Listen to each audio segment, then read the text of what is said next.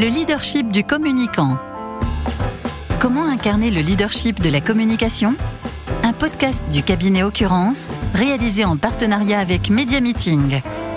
Bonjour à toutes et à tous, bienvenue dans le cinquième et dernier podcast de leadership du communicant et donc dernier rendez-vous avec vous à Sahel. Bonjour. Bonjour Patrick. Je rappelle aussi à nos auditeurs que vous êtes président du cabinet Occurrence et aussi président de l'association Alumni du CELSA et secrétaire général de communication et entreprise. Alors pour ce dernier numéro à Sahel, nous allons évoquer le management des risques, un management qui est l'une des clés du leadership du communicant.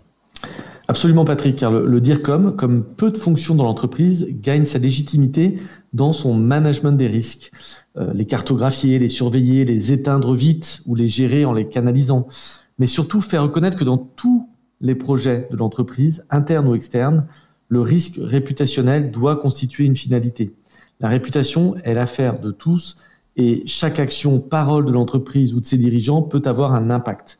Et le DIRCOM est le plus compétent pour identifier, peser, mesurer gérer ce risque. Alors dans, un précédent podcast, on a vu donc la nécessité d'avoir des indicateurs pour piloter. La question qui se pose en management des risques, c'est quels sont et quel est le bon indicateur de réussite? Euh, C'est là que s'ouvre un aspect presque poétique du sujet.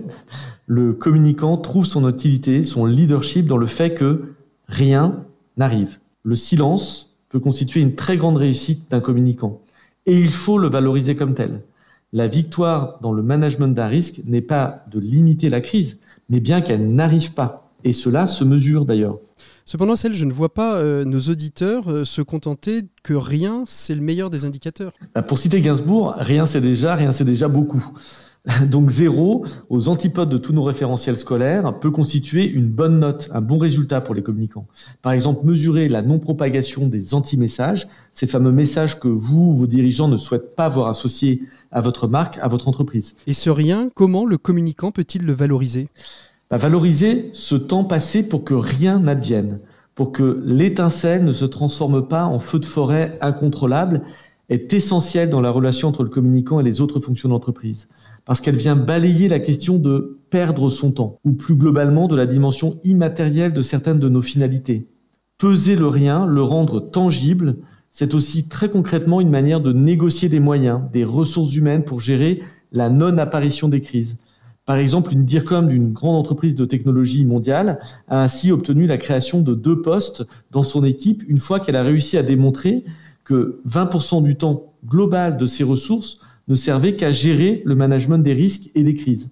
Merci beaucoup à Saïl Adari de nous avoir conduits dans les méandres du leadership du communicant. On ne risque rien à réécouter les précédents podcasts, ni même à les partager largement. Et je rappelle aussi à nos auditeurs que s'ils souhaitent continuer à approfondir leurs réflexions sur la communication, ils peuvent se procurer le Communicator, ouvrage de référence dont vous êtes l'un des co-auteurs et que l'on trouve aux éditions Duno. Merci beaucoup à Saël, à très bientôt, au revoir. Au revoir.